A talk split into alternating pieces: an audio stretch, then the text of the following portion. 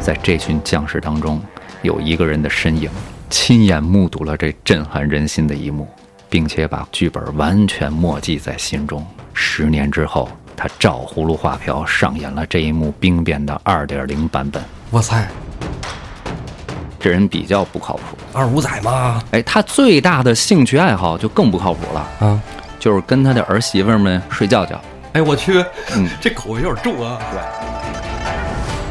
他就趁他爹病要他爹命，哦，弑父，把他爹给杀了。亲生儿子亲生儿子把他爹杀了。嚯，哎，杀的时候朱温就说来着：“你这逆子，什么这那的。”朱友珪说：“你这老流氓，你这老不正经的，你该不该死你自己心里没点逼数吗？”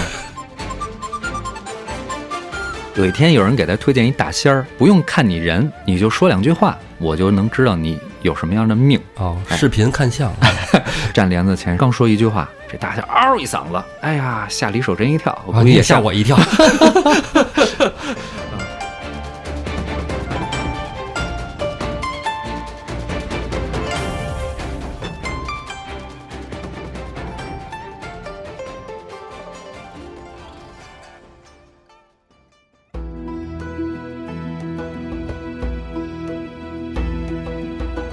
胡说历史，笑谈有道，欢迎您收听由后端组为您带来的《胡说有道》。喜欢收听我们栏目的朋友，可以在微信公众号中搜索“后端组”来关注我们，里面有小编的微信，小编会拉您进我们的微信群，与我们聊天互动。大家好，我是主播道爷，大家好，我是胡四儿，你磕来了 磕来了是吧？可来了。啊！一下错过三期呀、前一阵儿得了一种病，叫懒病。啊！我是知道你这个有过敏性鼻炎，嗯，这个季节很难过。特别难过呀，就跟你没鼻炎似的，我这属于是这个慢性鼻炎啊是吧？啊，哎，我花粉过敏是吧？哎，对对对，上一期啊，我们讲了这个小衙内、嗯朱仝、李逵，哎，嗯这么个事儿。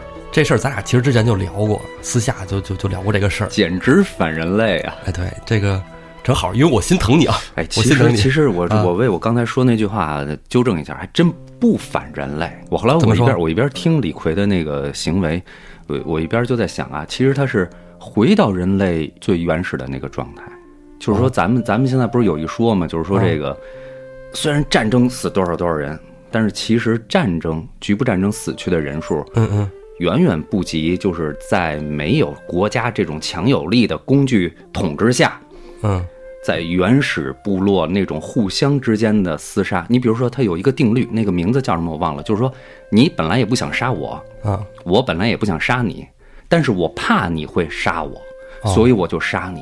啊，这这种这种在原始部落中的毫不讲道理啊、对心里它它特别普遍存在的，一直到后来有了国家的出现，等于是有了一个更强有力的三角关系。哦，他说你要杀他，我就杀你，所以国家暴力机器的出现反而抑制了这种互相之间的谋杀。但是随之而来的就是国家强力机器对咱们这种就是平民的这种啊，古代那种人的镇压呀、强权统治啊之类就出现了。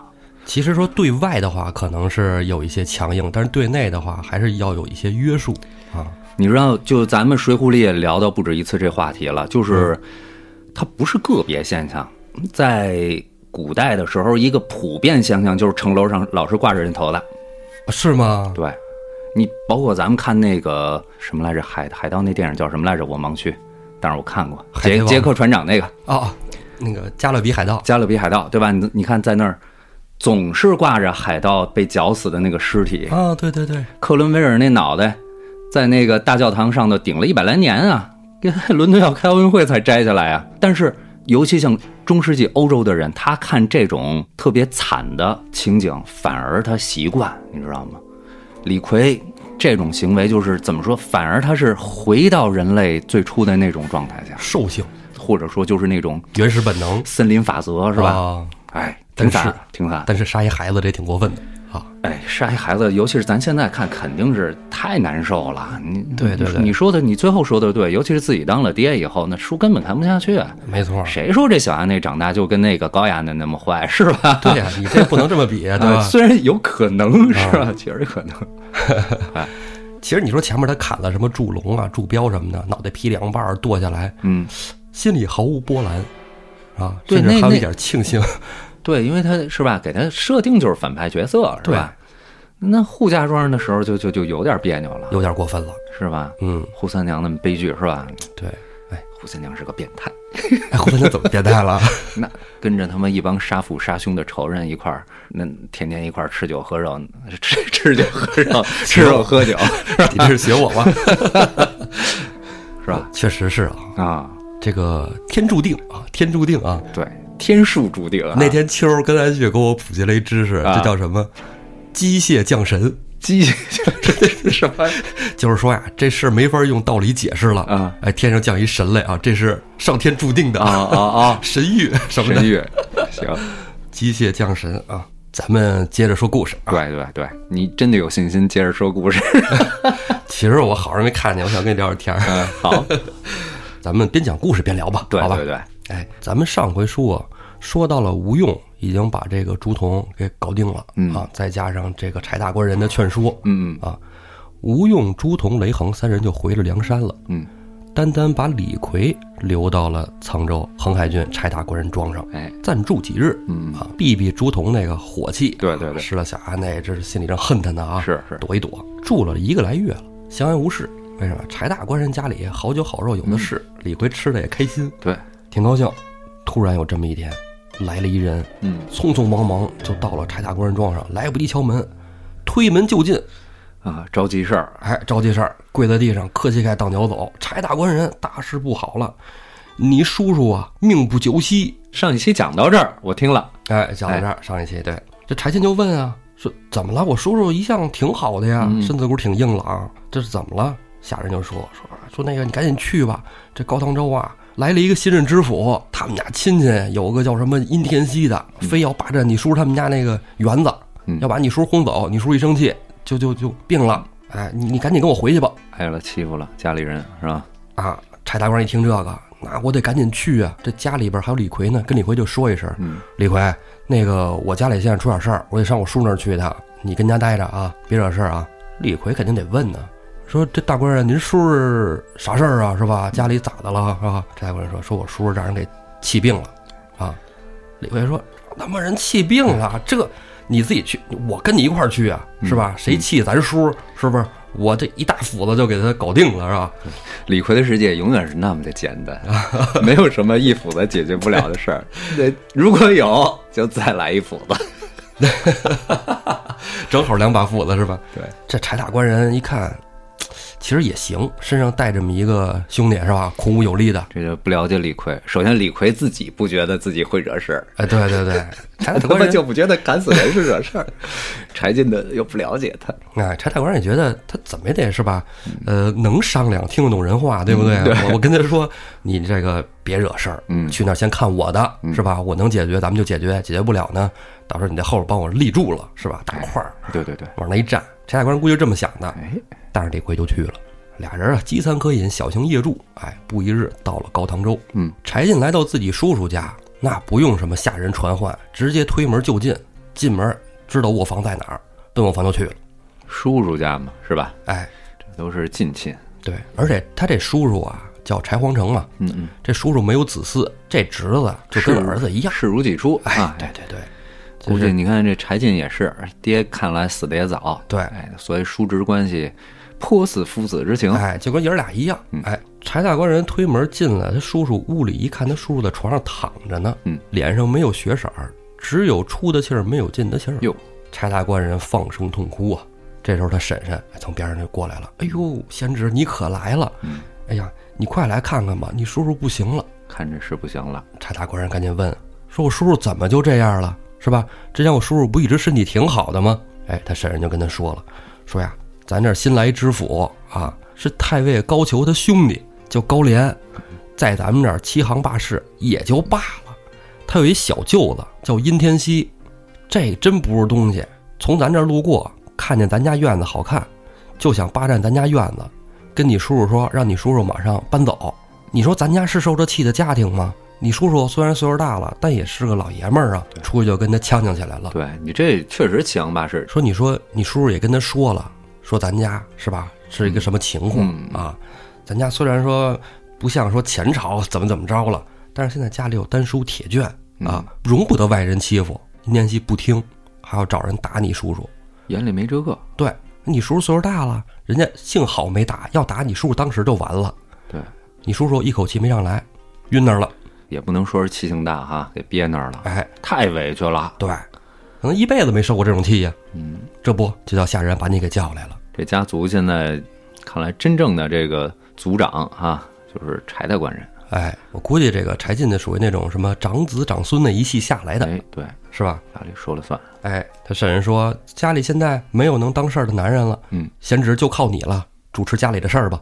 确实，你说古代这个说家道中落跟家里有没有男性继承人，哎，关系很密切。您比如说柴进，他要一下生仨儿子，是吧？到他这儿就又下一辈儿就又有对，画室人，对吧？对对对，画师。然后哎，一辈儿一辈儿的枝繁叶茂，您要是老是最后生不出儿子来，你可不就对吧？对对，人一说人说你这家叫什么呀？柴家，嗯嗯嗯，对吧？你生个闺女嫁出去了，改了姓儿了，再孩子，你说你不能再姓柴了吧？对。是不是？武则天最后不也是因为这原因没把这个皇位对交给他侄子是吧？对，嗯，还给了李唐嘛。对，要不然没人供奉你是吧？对人供奉你。婶婶既然这么说了，婶婶就算不这么说，这柴进啊，这事儿也得拎起来，嗯，对吧？他就说呀，说行，婶婶你别着急了啊，叔叔这病啊，看来这个咱得请好大夫啊。我现在差下人去找好大夫，嗯我再差另外一个下人呢，回去取丹书铁卷，丹书铁卷到了，咱们就讲得清了。嗯，打到哪儿都不怕，到了皇帝那儿，咱也能说得清。腰杆儿硬。哎，李逵不是也跟着进来了吗？李逵在边上听说这么个事儿，跳丫子就不干了，蹦下来就说什么殷天锡，我一斧子就给他砍死了，不用那么麻烦。柴进说说你这个这事儿啊，先轮不着你出头呢啊，这事儿我先让我们看怎么办。家里正闹着说着呢，柴皇城醒了，嗯，哎，柴皇城，哎，先知啊，你来了，你可来了，哎，自从自从你配音那次以后就，一发不可收拾是。已经阻止不了你了。哎，我从小看你啊，气宇轩昂，不辱没祖宗。叔叔今天啊，可能就过不去了。叔叔死以后，你一定要替我报仇，啊，就算是告到皇帝那儿，上京师拦家告御状，也要给我把仇报了你。看这家人是不一样，张嘴闭嘴就得上皇帝那儿告状告御状啊！我死之后，九泉之下也敢先知恩德呀。给柴进说的眼泪又下来了，说：“叔叔，你好好养着啊，过几天就好了，你不用着急啊，我在这儿呢，我已让下人去请丹书铁券了，丹书铁券到了，咱们就告状啊，给你报仇啊，到时候你身体养好了，再到时候陪你钓鱼啊，咱烤肉啊，BBQ 啊。”这时候就见柴皇城啊，颤颤巍巍伸出一只手拉住了柴进的胳膊，嗯，贤侄，BBQ 估计不行了，叔叔先走了。就要走了，一口气没上来，柴皇城就咽了气。省了医药费了，哎操，你这个脑回路吧，少出少出一路人马嘛，哎是不是？这个比我脑回路还飞。既然叔叔已经过世了，这柴进就得主持后事啊，给叔叔怎么办这堂白事啊，怎么请人，怎么办灵位，这那特别麻烦，要不然他想给他叔救活呢。那是人家大户人家嘛，大门大院的是吧？下人也多啊，嗯，反正该怎么办怎么办。这李逵呀、那口气没出上来，你知道吗？这几天啊，灵堂里边就嗷嗷哭，李逵在外边就磨斧子。哦，操他大爷的，他妈的，在那儿磨斧子。哎，这给李逵也憋得不善哎，。这这这事儿那确实是叫路见不平，是吧？哎，这灵堂摆到第三天啊，就这么不凑巧，殷天锡来了。殷天锡啊，带着一帮闲汉满高唐州的溜达，正好骑马就从这儿路过了。嗯，还拿着弹弓子呀，什么什么狙击枪，就是打鸟玩的。看来看来年纪不大，都是哈。哎，瞎溜达呢。嗯，你看这书里这么讲啊，我猜着估计也就是个什么十五、十六、十七、十八的，这这么一个岁数，二郎当岁儿是吧哎？就二二十岁以内吧。因为在古代，二十岁以上那都算成年了，成年人了一般都是有家有业有孩子了。啊！就这么一个浪荡公子哥，正是玩闹小混子。哎，到了柴皇城这个院子，殷天锡一看，哟哟哟哟，哎呦，怎么挂上白了？这老头儿估计是死了呀。走，跟我进去瞅瞅去。殷天锡带着人就进了院子，下人一看殷天锡往院子里闯，也不敢拦，赶紧进屋通报柴进、柴大官人，就迎出来，赶紧拱手施礼。这个柴进肯定人家也是懂礼数，是吧？咱们先礼后兵。对啊，一拱手，说这个您来的这是哪位啊？殷天锡说：“说你他妈甭管我是谁，你谁呀？我是柴皇城的侄子，小可柴进。”殷天锡说：“你什么柴进？你叔是不是死了？就得糟老头子？啊，哎，你看他不知道柴进，说明什么呀？不混江湖啊！哎，混江湖的基本上应该都对，尤其北方这点人啊，，要混的肯定都知道。你叔都死了，赶紧赶紧搬走，收拾东西滚蛋啊！赶紧搬出去腾地儿。我看你这院子还挺好的，前两天我就看上这院子了。嗯你前两天搬了多好，这他妈院子里死了人了，这有什么事儿啊？我还没嫌你们晦气呢，滚滚滚滚滚！这柴进心想了，操，这这这，我叔的房也是我们家的呀，是不是？柴进再有涵养，这时候就摁不住了，对，这气头就上来了。但是柴进还是没有发作，柴进带着火气说：“你不要欺人太甚啊！我们家也是龙子龙孙，放着丹书铁卷呢，欺负我，你也没有这个胆。对，你看他说了，他说龙子龙孙，对吧？再一个，咱刚才老说那丹书铁券，哎，殷天锡吓一跳啊！哎呦，你什么龙子龙孙呢？你倒是给我说说呀，什么龙子龙孙呢？胡三儿，什么龙子龙孙啊？这要说起来话就长了。是吧？那你来说说。那是愿意听长的，愿意听短的呀？呃，先说说看吧。先说说呗，是吧？哎，这其实这《水浒》看过的没看过的，咱也都知道，多少都知道柴进这个人身份特殊，对，什么一己之力就能什么支援梁山，是吧？完了，这个家里又有钱，嗯感觉又是那是宋江那样的，都对他让三分，对，气场上都不同于其？他人。你你，看他等于是，你看王伦那会儿就是他赞助的，对对吧？宋江现在又是他的联络人，恐怕应该也跟晁盖有过交往，对，肯定得有书信往来嘛。是吧？我一直我一直我给给王伦钱呢，你这儿对，是吧？就 CEO 换了，投资人没变啊。对，对，说的真的。什么身份？就像他说的，柴进人家老柴家是前朝的龙子龙孙，前朝就是宋朝以前吧。对呀、那就是宋朝前头是什么？咱们一般老说唐宋元明清，中间就把那几十年五代给隔过去。五代十国是吧？对，又是一个乱世，这种地方我是看不动的啊。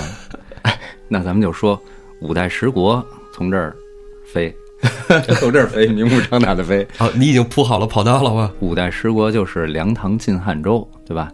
因为之前都有过这个、用这个国号的名儿，对对对是，吧？梁，你看南梁，对，以前都有啊萧梁梁是吧？萧哎唐不用说，黎唐啊晋是吧？两晋，啊，司马晋汉，周是吧？梁唐晋汉所以呢，就都得在后头加一个后字儿。哦，哎，后梁、后唐啊，后晋、后汉、后周，这段你刚才也说了，这跟南北朝有一拼。哎呦，忒乱。我记得那会儿真的就是老师讲的就是就记着啊，五代梁唐晋汉周什么十国，哎，记不记都行。咱现在说起来，你知道个南唐，知道个后蜀、是吧？啊北边你知道个北周，其实就就就就够用了，别的个北汉，北汉对啊，你就就够用了。你这个东西高考都不考，啊，是吧？你反正就这几个方向嘛，是吧？对对对啊，怎么来的这五代呢？咱都知道，盛唐的时候，库嚓来了一下子这个安史之乱。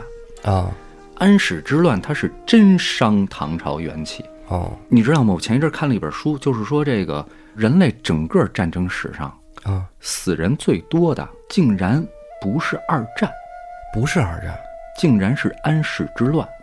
我我去，而且那个作者折算了一下，当时唐朝的人几千万嘛，是吧？如果按现在中国人的这个比例来讲，相当于十四人里死了三亿个人，啊，就是按比例来说的话，三分之一，三四分之一。啊。我去，啊！所以说安史之乱是真给唐朝当头一闷棍，从此以后你就不可逆的，人口下降那么多，你。农业社会，你这个国力就唰唰往下来，那压垮唐朝的最后一根稻草，黄巢之乱。黄巢起义，对啊黄巢起义，黄巢后来被平了以后，这个我们知道最后就是军阀开始割据，谁呀、有一个叫朱全忠的人结束了唐朝，他开始了这个五代的时期。朱全忠这人曾经在黄巢手底下当过这个大将，原来叛军是吧？对，他是原来叛军，后来反水了，他归朝廷了，所以皇帝叫他全忠吧，是吧？啊，洗叫他全忠了。啊，后来这等于到了末期又自己反水了，逼着唐朝的最后一个皇帝交出了皇位，哦自己当了皇上。这个人有一个咱们都知道的名字，朱温。哦，朱全忠就是朱温，朱全忠就是朱温，哦，是不是本名就叫朱温啊？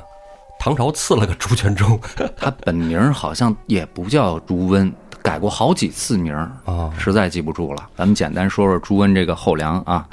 首先说朱温这个人是一什么样的人啊？不了解的就正好听我说一嘴，嗯，这人比较不靠谱。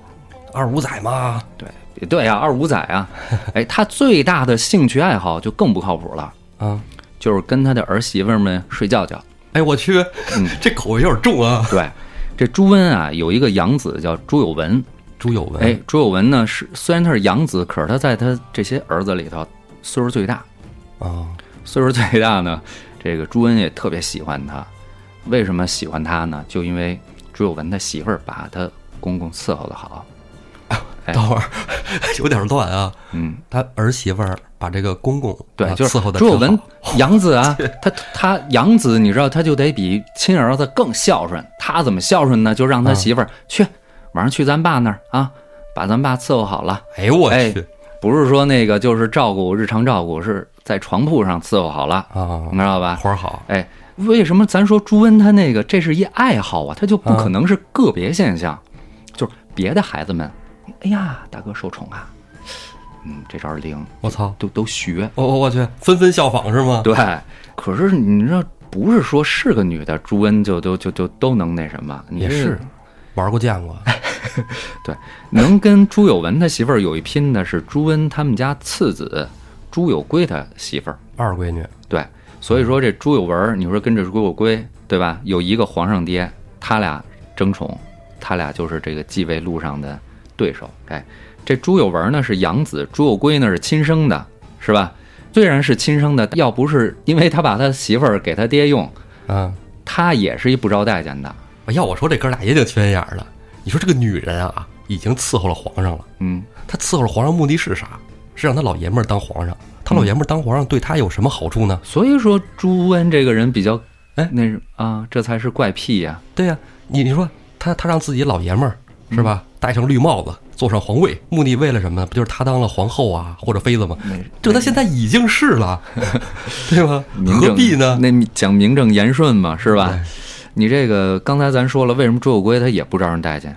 嗯朱有圭是朱温年轻时候嫖娼，哦，哎生的，你知道吗？野种。有点像是那个刘肥的那个感觉，刘邦的那个刘肥他不是嫖娼啊，他是情妇啊，是吧？他不是嫖娼一寡妇是吧？村对吧村里啊村里寡妇啊啊，啊。你这个他这但是人家毕竟是亲生的，别的好说，咱跟这个养子来的大哥，江山不能让你养子继承啊，心里过不去呀、对，对吧？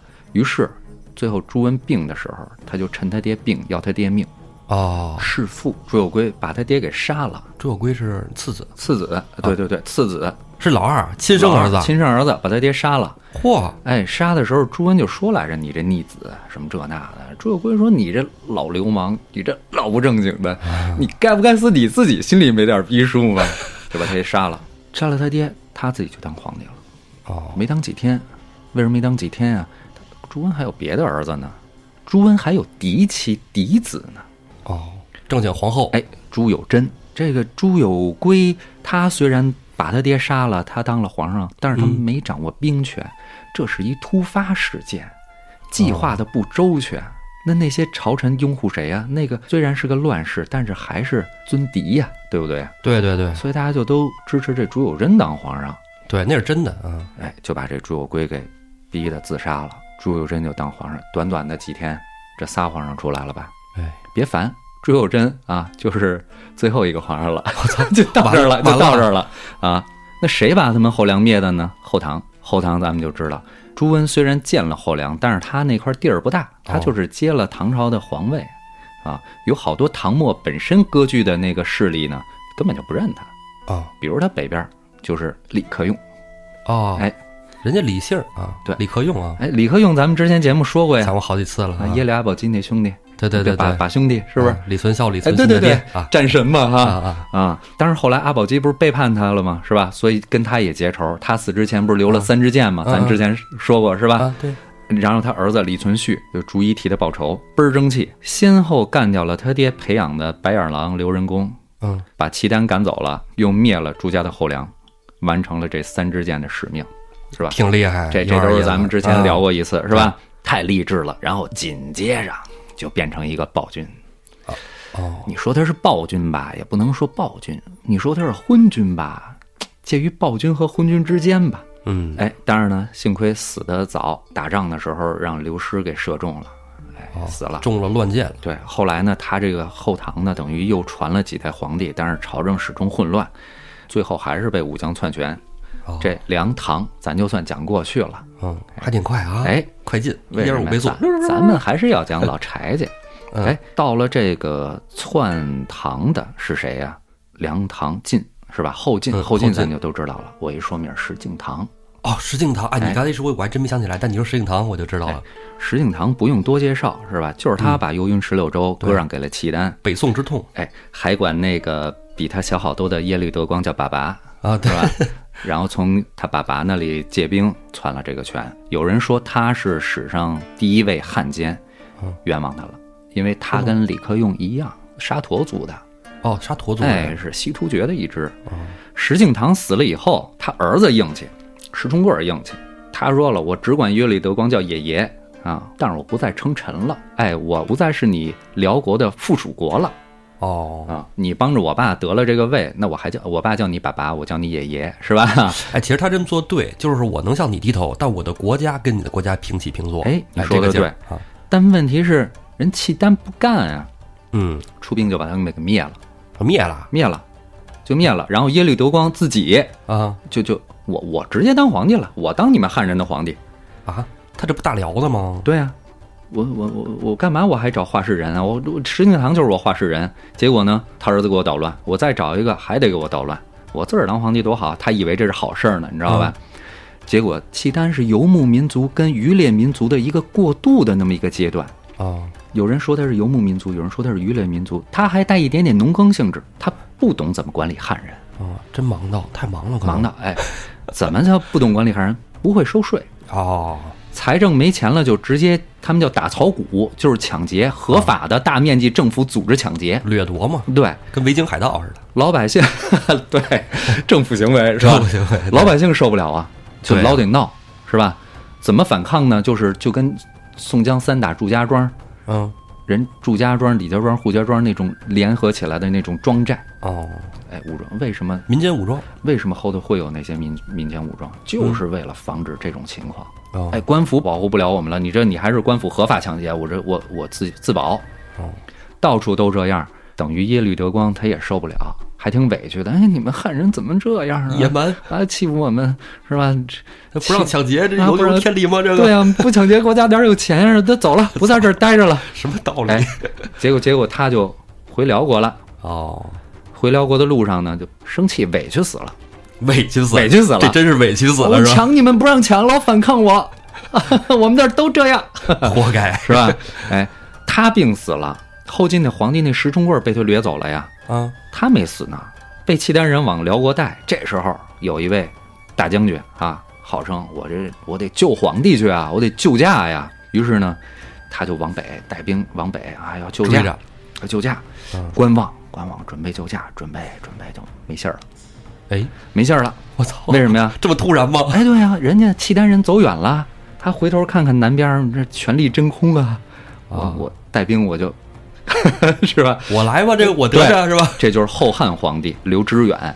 哦，哎，到刘知远这儿就不像朱温、李存勖那么就是那那那种那种风气了。但是刘知远，这个怎么说呢？这时候这中国吧，就是几十年的政权动荡，早就君不君，臣不臣，唯兵强马壮者能为尔。刘知远就仗着自己腕子粗，得到了这个一众前朝遗老的这个拥戴，哦，主要也没谁了，也没谁了。嗯，登基以后呢，他是对反对势力杀杀杀，相当血腥的几年。哦，哎，幸亏短命，才有后边的故事。刘知远死的前一年，他的第一顺位继承人长子刘承训猝死了，二十六。哦，老九九六吧，累的，你看，哎，真没准儿。按史书说，这刘承训 就是一个天生当明君的料子，啊，那就肯定天天加班呗，哎看书学习什么的。孝有忠厚，达于从政，就是说他孝顺有爱忠诚厚道，善于从事政务。死之前时任开封府尹，相当于现在首都的市长，那就是累的，就是累的，就就就是当干部好累啊，哎，是吧？这个刘志远伤心极了，是吧？这么好一儿子，又是长子，死了，把身子都给哭垮了。哦这刘志远就离死期不远了。刘志远这二儿子好像是个有残疾的人，所以不能继位，就只好让小儿子刘承佑继位。不好意思啊，这故事讲到这儿，咱要讲的人物才刚要登场亮相。刘知远这小儿子能力有限，因为他小啊，对，可能登基的时候也比较年轻，对，临死前呢，他爹就安排这个托孤呗，哦，是吧？？托孤。托孤大臣，我说这几个人，大家记下名儿，要不然待会儿听不明白。托给了这么几个人，一个叫杨斌，杨斌、一个叫史洪照，史洪照第三个叫苏逢吉，啊，苏逢哎，第四个叫郭威，郭威，啊哎，还有一个叫王章。这个杨斌啊是枢密使，主管大小正事儿，他是个文书密，主管政事。这个史弘照呢是侍卫亲军指挥使，就相当于清朝那九门提督啊。哦，军方的，你哎，你皇上的一家老小的身家性命就靠你们了，就是有点禁军吧？就是这个角色，对，嗯嗯，主掌这个内卫兵权。嗯苏逢吉是左仆射，相当于副宰相。啊，郭威是枢密副使，掌管天下兵马。王章主要负责这个帝国的财钱袋子，他理财的，很少参与这个议政和这个。哎，对，矛盾就出现在头三位之间。杨斌和史鸿照是吏官出身，嗯，从底层爬上来的，能干实事儿。但是咱知道，就这种人当了大官以后，他就是一直以来，他凭什么他能从一个咱不是之前聊过吗？这个吏和这个官之间是有一道很难逾越的鸿沟。对，他们这样的，说实在的，也就是逢乱世，他能干实事儿，嗯，哎，他爬上来，但是他脱不了他身上的那种圆滑油腻的那种气息。你就看宋江，对，哎，科举出身的苏逢吉看不上他们。啊，所以他们俩也看不上苏逢吉。相比这三位，嗯郭威和王章要地位要稍微低一点儿。差一点儿，对，本来这几个还能凑凑合合是吧？当当同事上上班儿，可是这时候正好出一事儿，出一什么事儿呢？就是有一叫李守贞的节度使，他应该是河中节度使为首啊，有一个关西三叛，就是三个叛将闹事。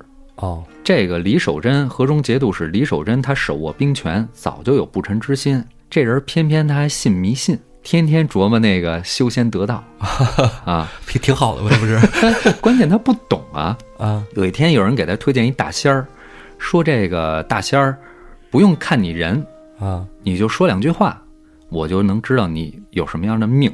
哦，哎视频看相，尤其说这个说，哎，人家不看相，人听声儿。听声儿哎啊，说了说这个，你要是有贵命的，你这说话的声音跟别人不一样。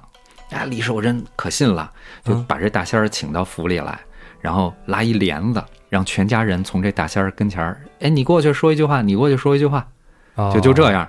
然后呢，李守贞的儿媳妇儿站帘子前刚说一句话，这大家嗷一嗓子，哎呀，吓李守贞一跳，估计也吓我一跳，啊！我说你这叫唤什么呀？说这啊，贵不可言。你这这这女的将来能当皇后。哟，李守贞一听，那我儿媳妇儿能当皇后？她太上皇啊，说 对对，我儿子就皇上呗，是吧？啊，我得行动起来呀！哎我儿子这皇帝不能不不可能是天上掉下来的呀，当皇帝，死了都值啊，反了，哦就反了，就因为这原因反了。三三叛之首的造反原因就是他听了这个大仙儿说他儿媳妇儿能当皇后。这离得道成仙可有点近了，这个 我操！问题好玩的在哪儿？就是这事儿还有一巧合，李守贞最后没当上太上皇，不过他这儿媳妇儿最后确实当皇后了那那还真是个大仙儿，啊！习惯性挖坑啊，讲到后头再说。嘿嘿，这三判判反了，谁来评啊？只能是郭威啊，对，掌管军权的郭威，就咱刚才说的那副第枢密使嘛，哎，对，啊第四位啊，不多赘述啊，打赢了。郭威回来的时候啊，载誉而归是吧？威望急速上升。这排行老三，这苏逢吉不愿意看见这样，哦他就反对这个兵权太大，于是呢，他就准备拿郭威开刀。嗯，他有一底线，就是说什么不能让郭威再留在京城了，否则凭着郭威这个威望威望呢啊，将来又是一对手，而且要深扒一下这几个人的关系。郭威和这个杨斌和史鸿照是一派的，哦哎，你别忘史鸿昭也是领兵的嘛。对对对，禁军嘛那个是哎吧？，杨斌是枢密使，郭威是枢密副使，哦对吧？对，这仨离着近，对，所以最后怎么着呢？这个苏逢吉想让郭威走，但是那哥俩就得给郭威使劲儿，所以最后郭威虽然离开了京城，但他是出任了河北大帅，总管兵甲千古。哦，军政一把手了，对会儿哎所以苏逢吉就觉得，哎呀，不太满意。你不太满意没用，他自己势单力孤，对吧？因为嗯当时这个杨斌跟史鸿昭经常不给苏逢吉面子，动不动就要动手打他。嚯你双方是朝中重臣啊，好几次大打出手，差点儿啊，这某些地区也这样哈是，吧？弯弯一开会啊，弯弯，你这对对对，抽大嘴巴，哎嗯但是理由不一样啊啊。有一次是这样，就是苏丰吉啊，就说史弘照，提起史弘照，他媳妇儿是九四娼妓出身，啊，就故意损人家来着。你这这等于揭人伤疤呀，是吧？国家第三把手的领导人是吧？除了皇上，就是、嗯就是他们俩嘛，第三把手的领导人你。看看郑源和他媳妇儿担心的事儿发生了，不知道的往前倒，好好好好好，对对对对对，我想起来了啊，是不是？对，昌妓出身，你这啊不带说的，杨明跟史鸿昭上来就揍苏凤吉，你就啊就就这样，苏凤吉他也没死心，就想把那哥俩扳倒。他私下里物色了一个好帮手嗯，他的潜在盟友就是小皇帝。哦，咱老说这个他们仨这事儿了，是吧？你嗯小皇帝的事儿咱得说，小皇帝小皇帝多大了？二十了，哦，那不小了，二十早能亲政了。嗯嗯，那怎么不亲政啊？杨斌、史鸿昭不放权，啊把揽朝政？王章把着钱袋子不给钱。你知道皇帝你要想收买人心，你得有钱。对，领导不给员工涨钱的时候，其实也没底气。对啊，有一次这个杨斌、史鸿昭，他们就是跟皇帝一起商量国家政事的时候，杨斌就跟史鸿昭俩人商量，皇帝呢也想发表点自己的观点。嗯嗯人家哥俩说什么呀？说陛下但晋升，有臣在。嗯，啊，就你甭他妈言语。哎，对，翻译过来就这意思。哎，我们这儿说正事儿呢，你你你闭嘴。哇，真横。这事儿就让皇帝动了杀心。苏凤吉觉得是时候让皇帝替自己动手除掉这两个政敌了，于是呢，他就鼓动皇帝身边的人给皇帝扇阴风、点鬼火。最后这个咱具体不说，小皇帝刘承佑趁上早朝的时候，那会儿上早朝真早啊，对，是吧？？就派这个兵甲埋伏起来，等这杨斌、史鸿昭和这个王章上朝的时候，嗯，就给宰了。率卑为好。哎，对，帅卑为号是吧？就给他们宰了。哦，按说挺痛快的了吧？嗯，哎，政权你也可以拿到手了，对不对？苏丰吉也支持你。不行，这小皇上为什么不成事儿？他老惦记着在河北的郭威。他惦记郭威，想弄郭威是吗？对，我去，这地方大员想动，这相当于就是削藩吧？这都这比削藩可厉害啊！他的哦兵全在郭威手里。哎，对，还真是，这可是军政一把手啊！对，他是军政一把手嗯，兵都在他手里，这比萧藩还大。对对对，你当时他为什么老惦记郭威？因为嗯咱刚才说了，郭威跟杨斌、史洪照是一波的。哎对，跟那俩可是郭威跟他俩不一样，他老劝这俩老大哥，你们给皇上点面子，别弄那么僵。他俩不听，啊，所以皇上是冤枉郭威了。这事儿郭威得跟皇上说，他不在皇上说这就是为什么苏丰吉要把他支走，不在京城啊！哦，你要远离皇上啊，我操，真有心眼儿。是不是？郭威虽然现在是这种地位，但是皇上本来有更好的办法，可是他没用，他走了最臭的一招棋。你知道为什么吗？嗯，郭威一家老小都在京城呢，你要是拿他们当人质，让哦郭威一个人回来，你不缴了兵权就得了吗？对对对对，没有，皇上派市长，派首都的市长，就是开封府尹，嗯，把郭威一家老小全杀了，我操，这明明就是逼反了一个不留。郭威的媳妇儿、啊！俩儿子、哎呦我去，仨侄子，全杀了。我操，当时郭威身边带了一个养子叫郭荣，把郭荣的媳妇儿、仨儿子全杀了。哎呦我去郭荣年轻啊，郭荣是郭威的养子啊，啊！他那个儿子小，连名儿都没取呢那种哎呦，这爷儿俩啊。所以说郭威要反，真他妈是逼的。活该。咱就说说郭威呗。嗯，郭威这个人啊，三岁丧父，五岁丧母，他姨妈给他拉扯大，挺惨的。哎，就这种家庭背景，从小就是好斗有勇气，是吧？好斗多力那叫啊。嗯十八岁当兵了，在谁手底下当兵？当时有一节度使叫李继涛，这个郭威就在他手底下当兵。哎呀，有一个阳光刺眼的午后，郭威喝点小酒啊，稍微有点醉，溜达哎，溜达着就来这市场上，市场热闹。哎，有一卖肉的肉铺，啊，郭威早就听说这肉铺老板当地一霸，听说你叫镇关西，对，郭威不服，今儿就专门喝点酒来砸场子的。郭威就让这个屠户啊切肉，然后呢，他就说这个切肉怎么切的不好，什么这那的，骂了这屠户一顿。十八岁的小伙子呀，骂这当地一霸，这屠户能干吗？骂急了，那意思就是牛逼，你别光放嘴炮，看见没有？这儿有刀，好几种呢啊！牛逼，照爷身上来一刀。来一下子是吧？这有牛二，的是附体了，这个，郭威说：“好的。”我去，一刀直扎胸膛，死了。这就是鲁提辖拳打镇关西的原型啊！原型儿，啊啊你刚才讲了，牛二也这样，来呀！这种都是作死不等天黑的。所以这李继涛喜欢他，嗯这，这人有勇气，杀了人，按说应该是，跑路啊，但是李继涛就把他庇护起来了。哦我是军阀，我当地军阀，这是我的地盘儿，不仅庇护起来，还让他当亲兵。为什么？这郭威当了兵以后，这丫开始学习看书，你受得了吗？哦，一开始是个兵佞子，对没文化，对，后来开始看书，他跟别的兵他就不一样。对，哎，后来呢，这个李继涛也叛反，他的部队呢就归了刚才说那石敬瑭，嗯到石敬瑭手底下了。到后来辗转又到了刘知远手底下。这刘知远特别喜欢郭威，很快这郭威他就成了刚才咱们说的杨斌、史洪照、苏逢吉这哥儿几个排名第四的人物。枢密副使了嘛，对那官儿才能大。郭威知道家人被杀了，嗯，来不及痛苦呢，这小皇帝采取行动了哦，想暗杀郭威。结果郭威平时处的关系都不错，有耳目，这事儿就泄密了。郭威就彻底得到信儿了。彻底心凉了。你灭了我一家老小，还想来这边暗杀我，斩首行动，啊，怎么办呀？打着老套路呗，打着清君侧的旗号就奔京城开。当时郭威啊，本身是下令不许伤害这皇帝，但是打起仗来，你知道，就是一场混乱的踩踏事故，这皇上就不知道乱军中让谁给砍死了，嗨，就那么说呗，反正是这事儿也没得可考究，应该确实是乱军中死的。是吗？对，然后苏逢吉自刎自杀。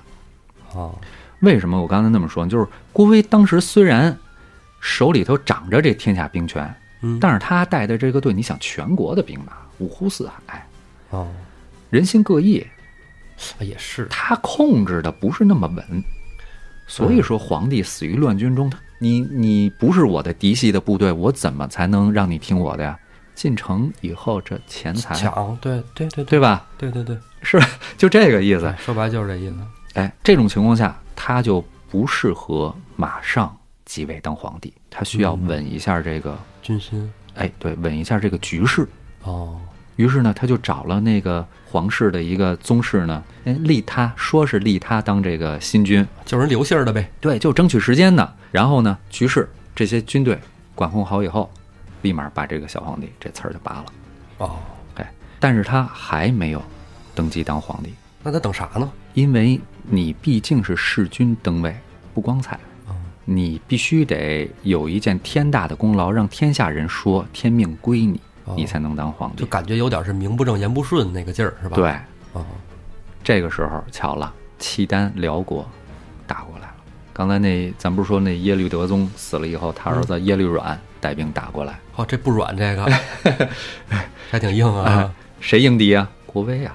只能他去。对，有一天早上起来，这个行军过程中啊，国威在帐篷里正正睡觉呢，嗯，突然，哎，对，成千上万的这个将士就围住郭威的帐篷，要求郭威继位当皇帝，那必是山呼万岁那种啊，排山倒海，是吧？你说成千上万，你想想，咱去工体看球，什么、哦什么效果，是不是？是是是，那挺震撼的。嗯，而且这些士兵给出的理由也很充分，我们已经跟刘氏刘姓的这皇室结仇了，你要不当皇帝，我们没法活以后，不干了。对吧？啊，哎，有的人呢就把这个军队里这个黄色的军旗扯下来，就裹在郭威的身上了，然后继续神呼万岁。在这群将士当中，有一个人的身影，亲眼目睹了这震撼人心的一幕，并且把郭威的剧本完全默记在心中。十年之后，他照葫芦画瓢上演了这一幕兵变的二点零版本。我猜，这此人是谁？这个人就是赵匡胤。我操还真是，你刚才说黄旗子裹身上，我说那玩意儿，我这不就是黄袍加身吗？你看黄袍黄袍加身，这是二点零哦。所以这个天下就归了郭威。啊，那这契丹那什么软也得该打打呗，是吧？对，这个不是说瞎编的，契丹的史辽国史书上有过这一次出征的记录。哦，哎，当时呢，人们已经看惯了，就是历朝历代这个梁唐晋汉周是吧？朱李十六国换皇帝跟是吧？十几年换一个，十几年换一个。嗯，郭威在他们眼里可能就跟石敬瑭跟那个刘知远一样，乱世枭雄。但是郭威跟他们不同之处在于，在他手底下，中原政权的统一开始进行。哦，他开始统一了。他跟前几位不一样，哦他是一好皇帝，只不过时代太短了，满打满算三年，啊，哎，才三年，当了三年皇帝，驾崩的时候五十一。哦那统一大业还没完成呢呗。，对，不过这三年时间，郭威在军事和政务都做了好多，就是说好事儿呗。就是说，虽然不比后来的他那位继任者，但是呢，确实是给他后来的那位继任者好多启发。郭威的亲生儿子，咱刚才说都死光了，对啊，有一个养子了只剩这一养子了。啊，郭荣，哎，郭荣跟郭威什么关系呢？他是郭威的内侄。什么叫内侄？就是媳妇儿的侄子，内人的侄子，哦哦哦还不是他亲侄子，给收了养子才跟了郭姓儿。那就是说媳妇儿姓他媳妇儿姓柴，啊，哦，所以郭荣的本姓是柴。柴荣，柴荣啊哎对历，史我还真不知道他还叫过郭荣啊。对，历史上就是是吧？叫周世宗柴荣，哦，周世宗柴荣，这一听就耳熟多了。嗯嗯，《水浒》里柴进就是柴荣的嫡系子孙。哦哎龙子龙孙嘛。对，当时郭威也有其他的即位人选，比如说他自己的外甥，这是唯一一个还跟他有血缘关系的嗯，孩子。然后再别的人就包括他妹夫或者他自己的女婿，哦，哎，有成年的女婿。但是他最后还是选择柴荣。柴荣当时有两点优势：第一，他姑姑柴夫人啊，柴姑姑是郭威的患难夫妻，当时已经死了，就是郭威被杀的那个是他的第二个媳妇儿。哦，柴姑姑更早就死了。郭威当了皇上以后，再也没立过皇后。哎，第二一个优势呢，好男人。哎，对，第二一个呢，就是郭威当年刚当兵那会儿挺穷的，是他这养子柴荣一直做小生意挣钱，养活他这个姑父兼养父哦，啊。靠什么挣钱呢？据说是卖茶叶。当时他认识了一个北方的一个大茶商，嗯这柴荣比较聪明啊，讨人喜欢。会来事儿。哎，这大茶商就带着他五湖四海的做这个茶叶生意。柴荣呢也攒了些钱，哦他自己挺节省的，他挣这钱都是给他姑父哦啊，也就是他的养父，包括他自己的亲生父亲也没死呢。嗯嗯，哎，供养这二位哎，好孩子啊。啊。这柴荣他姑姑啊，据说是长得不错。老柴家本身也是望族，后来落败了哦，啊，败落了哈，叫败落下来啊。之前都是乱世嘛。对之前你也讲，都特别乱啊。哎，因为他们家本身是望族，长得又不错，所以这个柴姑姑呢，曾经被这李存勖啊纳入宫中当一个宫妃，只不过自己哦没、这关系哎没混出来，可能没别的女的长得那么漂亮哈。嗯，忙不过来。对，李存勖那会儿就是看戏嘛，成天看戏呀、嗯嗯。哎，他死了以后呢，这柴姑姑呢就被放出宫了，可以自由婚嫁。你想，她是先皇的是吧？宫妃，嗯，身份比较高贵，自己又攒了些钱，按说能找个好的，可是他就看上那个国威了。哦，郭威当时不行，混的还是年轻时候，郭威还是小军官呢，啊是吧还是兵肚子。那会儿还是好男不当兵，好铁不打钉的年代。对，战乱嘛，当兵这脑袋别扩带着。对呀、可不嘛，没顾父母反对，俩人就结婚了，真挺难得的。要是要说那个年代，这这个柴夫人有眼光啊，有眼对光。后来这个柴夫人一直没生育，郭威又想要男孩儿，就这么着，哎，就把这郭荣啊，你说这个宫里出来的好多都不能生育，这很奇怪啊。很奇怪哎，我就觉得你说这后宫啊，再插一嘴啊，啊。我觉得是不是你说像皇后什么的，都让这御膳房给其他的妃子什么的下药，省得他们这个母凭子贵去。有这可能吧？我觉得保不齐，是你保不齐。咱说实在的，咱这没事儿，故宫你去后花园后宫转一圈，你看看。故宫呢，算是大的不行的皇宫了，嗯是不是？全世界上它也算大的不行的皇宫了。你看那那么好几十个女的在里头，加上那太监宫女儿，就那么点地儿啊。嗯我儿子去了都说那个爸爸哪个是呃御花园啊？说那个光绪皇帝在那儿养羊吗？不是 是吧？那个我说走，带你看看御花园。我儿子到那儿一看，还没咱家 小小树林儿绿化带，那还不如我们古城公园呢，还不如公园呢，一般小公园呢啊！你说这帮女的能干点什么呀？是不是？是，就琢磨人心那点事儿了啊。对，所以说咱接着说呢，这个柴荣后来就当了后周的皇帝，是吧？嗯，他呢，同时也接过了这个郭威统一中原的历史使命，是吧？也不容易。哎，咱都知道，后来北宋这赵家哥俩用了十九年的时间统一了中原。其实这顺序应该是始于郭威，哦，胜于柴荣嗯，成于赵匡胤，终于赵光义。就是统一的这个进程是吧？，对，柴荣他曾经有一个十年拓天下，十年养百姓，十年治太平这么一宏图大志。还真是好话。哎，当时是对内啊，整军练兵，财泰冗员，减负安民，修订礼法。嚯，哎，国家经济也复苏。对外呢，南征北战，把南朝南方啊，当时南朝收了几个小国。嗯，对北呢，连破辽国，幽云十六州，连夺三关三州。三关三州什么概念？你夺下了那三个关，我忘了叫什么名了。就那三个关夺下以后，等于是你打开了北上的门户。哦，他最后是要夺幽州，就是夺今天北京的时候嗯，病死的可惜了了。啊，五年半的时间当了这皇帝。柴荣都快被我说死了，赶紧把刚才挖那小坑填上。叛将李守贞找来那大仙儿，听李守贞儿媳说了那么几句话，就认定这女的将来有当皇后的命，真让他说中了。郭威评判李守贞的时候，手下的将领要杀他的家眷啊。他这个儿媳妇儿对郭威的将领说：“我是名门出身，认识你们郭威将军。”郭威亲自来看，果然是顾九家的千金，就把他带回去了。哦，给自己的养子郭荣提了亲。哎，当时郭荣的结发妻子已经死了，于是就和这位哦续了弦了。柴荣当了皇帝。这位有皇后命的儿媳妇儿 是这么来的，李守贞你说巧不巧是吧？哎，柴荣病重的时候，把他的好部下，也是从前的好兄弟赵匡胤升为了殿前都点检，成为禁军的最高统帅。禁军就是中央的精锐部队啊。嗯嗯嗯，同一年，柴荣就驾崩了。七岁的儿子柴宗训继位，等于柴荣命也不长，柴荣命也不长，这爷儿俩。对，累死的呀！你想想，他把国家搞那么好，他能不累吗？你难道想不起另外一个累死的皇帝吗？雍正啊！哦，要不是雍正，就康熙末年吏治腐败成那样，啊，那雍正真是活活累死的。没有雍正，那乾隆能那么霍霍吗？对，勤政的皇帝确实，是不是？嗯，一累了，他就得怎么着啊？吃丹药。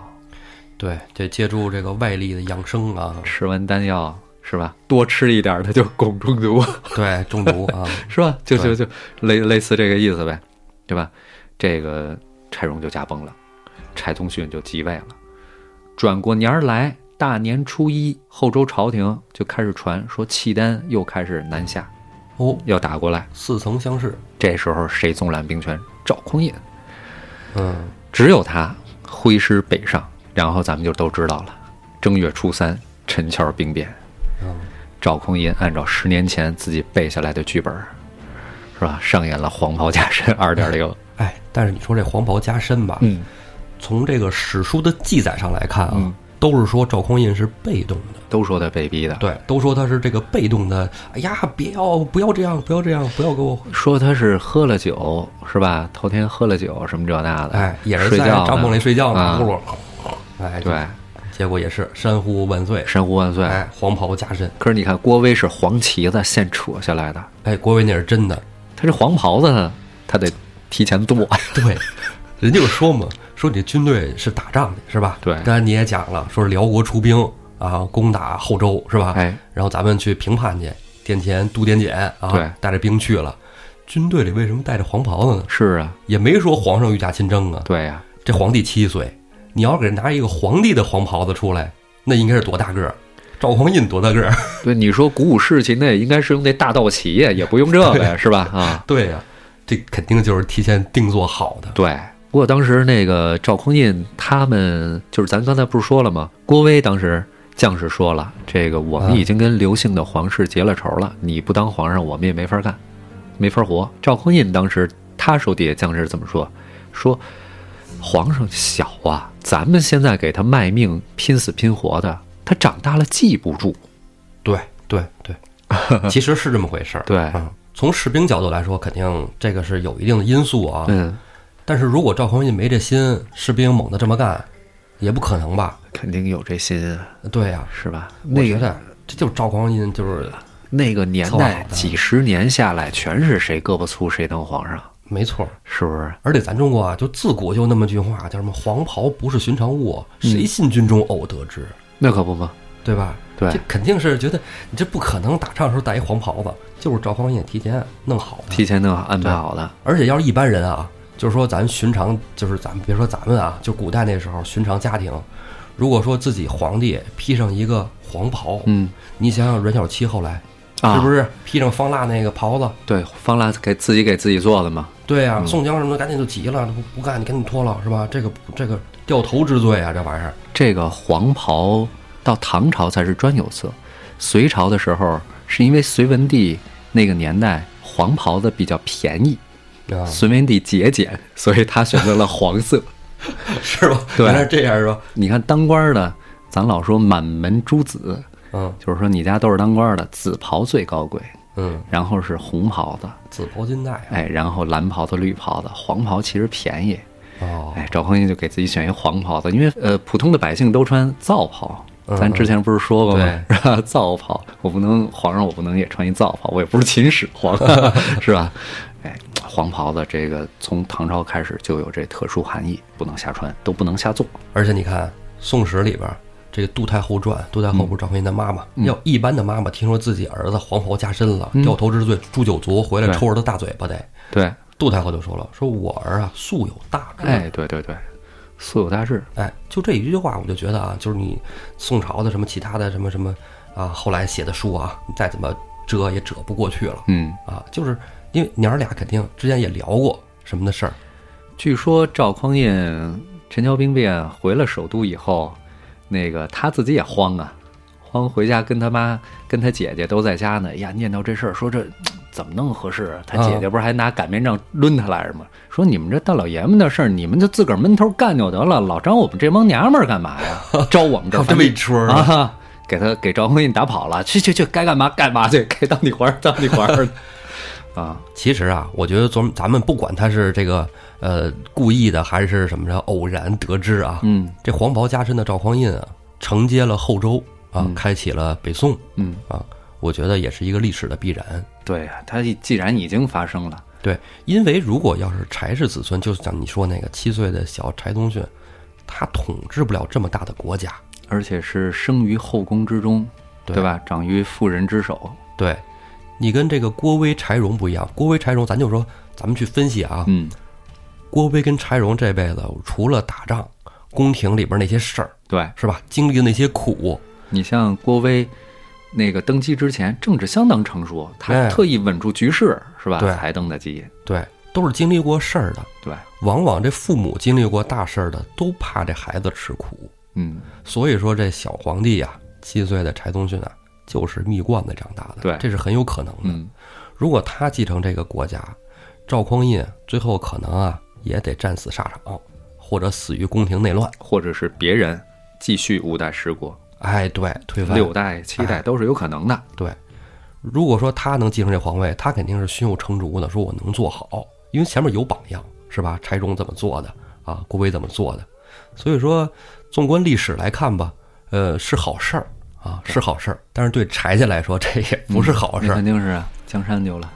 那你说柴家后来去向何往呢？咱们之前也有例子哈、安乐宫对，是不是？啊？刘禅？可是可是比安乐宫要更好一些，就是说没给你软禁起来，嗯，就是让你在俗俗世之间是吧，当个大财主，哎过你想要的一切生活，只不过剥夺你政治权利终身。是吧哎，但是有一些民间野史啊，嗯说这个赵匡胤啊，把这个柴氏子孙啊杀了一些，说他一开始没想杀赵光义，赵光义撺掇说哥你得宰了他们。首先，柴宗信怎么死的这事儿都说不清楚哎，这事儿有点含糊，啊。反正他死了哎，啊。但是柴氏还有其他的子孙嘛，嗯对吧？赵匡胤啊，后来就说呀，不能杀这个柴氏的子孙。嗯后来据这陆游的记载啊，嗯。说这个说宋太祖啊赵匡胤啊，登基了以后，在皇帝的这个寝宫的夹壁墙里边，嗯。藏了一石碑，嗯。啊，这夹壁墙啊，其他人都没有进去过，嗯，只有继位的皇帝在继位当天，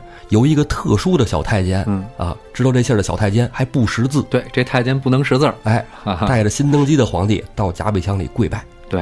哎这跪拜什么呢？说有一个大石碑，啊，这石碑上啊记了三条宋太祖留给后人的遗训。我好像知道，其中有包括那个文官不能怎么怎么着那个，哎是吧？对，第一条啊，就是柴氏子孙有罪，不得加刑。啊，等于第一条就是对说人家老柴家这事儿，对吧？啊，对，别的都得往后靠。对，说就是说，就算是他反叛嗯啊，谋反罪啊，也只能狱中赐死啊，不能在外边行刑，啊，对，还不能连坐，就是谁反叛你就杀谁，但是不殃及其他家人。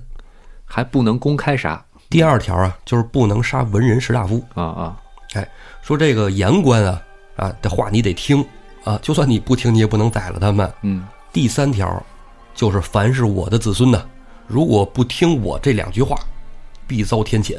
所以咱老说那个宋朝不杀文人士大夫，老说是没有明文规定，但是叫什么约定俗成？哎，其实到底是不是约定俗成，皇帝心里有数。他不是约定俗成，是祖宗圣训，对吧？一个秘密誓约啊。哎，所以说呀，这柴家虽然不在朝里当官儿，也没有什么军权，嗯，但是人家家里说话还是好使。对，呃，可是为什么殷天锡这么不把他们当回事儿呢？我自己觉得是这么回事儿啊，就是说你赵匡胤风流千古是吧？嗯但是他从来也没承认自己的文治武功都是人家柴荣打好的基础，哦，他不会承认自己其实是捡一大便宜，只有他自己心里知道。对，那他不能说呀。同时呢，作为皇帝最信任的臣子、最好的战友和兄弟，嗯废了人家儿子的皇位，夺了人家孤儿寡妇的江山，这是赵匡胤人生中最大的一个污点。对，更何况后来咱刚才也说了，就是柴宗训怎么死的，到底是不是他毒死的，咱都不知道。不好说呀。你别忘了，赵匡胤那是最擅长用毒酒的哦，还真是。啊。嗯，再包括什么呀？这个赵匡胤兵变入宫的时候，也曾经要杀了柴荣的三个幼子。柴荣啊啊，是有这么一说法。这这这这最好的兄弟托孤给他的三个孩子，你说说，司马光可不会在《资治通鉴》里写，当时潘美苦苦劝他别杀这孩子，赵匡胤大骂潘美。你以为我杀不了这几个，不能杀这几个小兔崽子吗？怎么说的？如以为不可耶？你以为我不能杀这几个小兔崽子吗？是不是？绝对他有愧于此。嗯，是吧？所以呢，就是怎么说呢？一个是勉强要做给世人看，另外一个呢，也是真心里头，嗯我觉得他当时啊，他绝对是冲昏头脑那种，因为马上就要成为这个要成大事儿，还哎觉得成大事儿，第一想法都是斩绝这个嗯后患？斩草除根。嗯总之啊，毕竟做给外人看，嗯，他是留下了柴家子孙，嗯对吧？后来好像有一柴家子孙改姓潘了，被潘美收养了。啊，对对，没错，是这么回事啊。当潘美的侄子是什么呀？养子之类的。嗯赵宋王朝的臣子那是最会舞文弄墨，给他们的皇上粉饰污点。哎，欧阳修就说这个郭威兵乱中啊，导致这个后汉皇帝刘承佑被杀，叫久有意图。啊，司马光在《资治通鉴》里也说这郭威杀掉了刚刚盈利的，就我刚才说那个拔掉的那根刺，哦，是吧？我觉得也许正是在之后的一百多年里，不断的有赵宋文人厚此薄彼，才导致了到了徽宗朝的时候，社会上已经把柴氏忘得差不多了。啊，你纵然拿着丹书铁券，呵呵，也没人认没有没有精神加持，那就是一个铁疙瘩嘛。还真是。啊，我之前啊也是看这《水浒》的时候，觉得怎么就不好使了呢？因为老柴家这点事儿咱以前知道，但是怎么就不好使了呢？我后来才知道，就是司马光啊、欧阳修他们写的那些东西，是吧？舆论导向，就是你老郭家得位也不正，一回事儿，二点零嘛，说你讲话。哎，我就是这么认为的。但是很多文学作品里可不是这么说的。嗯，你看那个杨家将、杨家将电视剧、评书里边有一个柴王啊，那就是人柴家后人啊，还有一个八王赵德芳啊赵德芳那是赵匡胤的儿子呀，啊，被被被害死了，所以所以他们赵 光义才对对对逼疯了那个是吧？赵德芳、赵德昭，哎呀，好几个记不出来。嗯，好几个。哎，啊赵德芳说八王拿着金锏是吧，上打昏君，下打是吧？哎，反民什么什么的，反正那挺。这是杨家将里头，其实说白了就是给人家柴家，还有这个赵光义的大哥，啊哎，赵匡胤的子孙一个好的说法。哦，你要同理看的话，从赵光义的视角来看，他们都得死，是斩草一定要除根。是所以说历史上也没有什么柴王。嗯，赵德芳这还是有的啊。啊，对嗯，要不怎么后来还有那个赵孟俯呢？是不是？啊，对对对对 扯得对，对有点远啊对对对，赵孟俯，哎，也是到了元朝啊，有点远啊。对，宋宋末元初，哎，咱们扯的有点多了。啊，哎，不过聊挺痛快。五代十国这段啊，本身就乱我这也是斗胆，好长时间没长篇大论了。啊。你之前讲那个五胡乱华讲的多好啊，那个反正让我是听明白了。五胡乱华里头，咱讲的主要是这个这个南朝啊，对，对北边乱，这个五代十国呢是这个北边清楚，南边乱。对啊，主要讲讲五代。哎，对，有机会吧？什么时候要说的？其实说到这个五代十国，我最喜欢的还是那个李煜呀之类的、啊南唐是吧？啊，有机会再说吧。文人骚客嘛，是吧？其实好多人可能一听，哎呀，什么时候还讲过这个呃五胡乱华呀？哎呦，对了，那还是精品那什么？哎，对对对，其实那是我们在特别早，差不多去年的春天，哎，去年哎，去年春天录的，啊，那期节目上了一个精品啊，大家想听的呢，就是可以私信小编对啊，啊，那一段啊包讲括苏小小啊，哎呀钱塘江畔呐，是吧？还有武松死后的那些故事，哎，对，啊，一直到了民国啊，也挺有意思的，嗯。啊，大家可以有机会听听。其实后来你知道吗？嗯，为什么咱们不做精品了？咱们节目难道没有精品吗？咱哥俩聊啊，就其实早期的那个聊的比较多的都是对，啊，其实我们就是把番外讲的都是特别的详细啊，就是说说实话，其实就是功课做的很足的，嗯做成精品。然后后来呢，就是黑老师跟我们我们一起讨论嘛，嗯，一起聊，就是说既然做那么多的功课，干嘛不让更多的人听到呢？对，还是为了让更多人听到。所以《胡说有道》这个节目从去年差不多从夏天吧嗯，开始就全都啊对，我觉得最庆幸的，咱俩就是苏轼的那两期没有做成，啊没有做成精品，是是比较明确的，这个真好。是吧？在之前就看过《苏东坡之晚》，为了做那期节目，猛攻了半个多月。我儿子最近学校老师让他们背春天的诗，然后我儿子说：“爸爸，春天的诗。”我说：“春庭乐舞，摇荡香劳光一舞。”你想苏轼，然后“竹外桃花三两枝，春江水”又是苏轼的，啊，对对对啊对，春宵一刻值千金，花有清香月，又是苏轼的。然后我说：“儿子，万一要是这些都被人说了呢？你就被那个‘莫听穿林打叶声，何妨一笑 你太高估小学生了。哎，不过很现在小学生背诗的水平真的很高，’。是，有些人储备量已经非常多了。对，嗯，真比咱们强。这孩子现在都真不错。嗯嗯，那咱们说回来嗯，赶紧说回来吧。啊，再不说回来就不知道聊哪儿去了。再不说回来，我就不是刹车油了，哎，是吧？消气是吧咱？咱们就在飞的路上越飞越远了。对，航天飞机了，直接啊啊，登月嘛。殷天锡说呀，啊，这么长啊，你用得着跟我说这么多吗？你说的我也听不懂啊，嗯你就赶紧给我搬走啊，哪儿来往哪儿玩去？嗯听不懂人话是吗？来人！殷天锡身后不跟了一大帮街溜子吗？嗯，抽着抽着中华烟，老大严玉是吧？来，华子是吧？对，老大，这事儿你甭管了，交给我们吧。五六个壮汉就往柴进身上扑。嗯柴进心说话，好歹咱也是练家子，嗯您要是讲讲道理，咱就讲道理；你要不讲道理来混的，我就给你来两下子。试试看。柴进撸胳膊挽袖子，袖子还没撸起来呢，只见身后窜出一员大汉，大喝一声：“哎，敢动我柴大官人，先过我这关！扑上前去，就跟这五六个大汉打在一起一边打一边卷出一阵黑旋风啊！风遁是吧？一通打，柴进都没反应过来呢，这五六个人就已经都打飞了。嗯，李逵啊，冲上前去，哎，不由分说揪住殷天锡的脑袋：“你呀，还想啊抢柴大官人院子？我这口气忍了好几天了，就等着你呢！”揪住殷天锡脑袋一顿暴打。李逵下手没轻没重，这是历来的，但他自己不这么认为。哎，柴大官人呢也觉得这家伙打的挺猛的，正要上去拦呢，殷天锡已经死了，来不及了。哎。殷天锡这一绝气身亡啊，柴进柴大官人有点慌神儿。你说把他打了这事儿咱好说，打出人命来，我丹书铁卷还没到呢，这人命官司怎么解？咱们下集再说。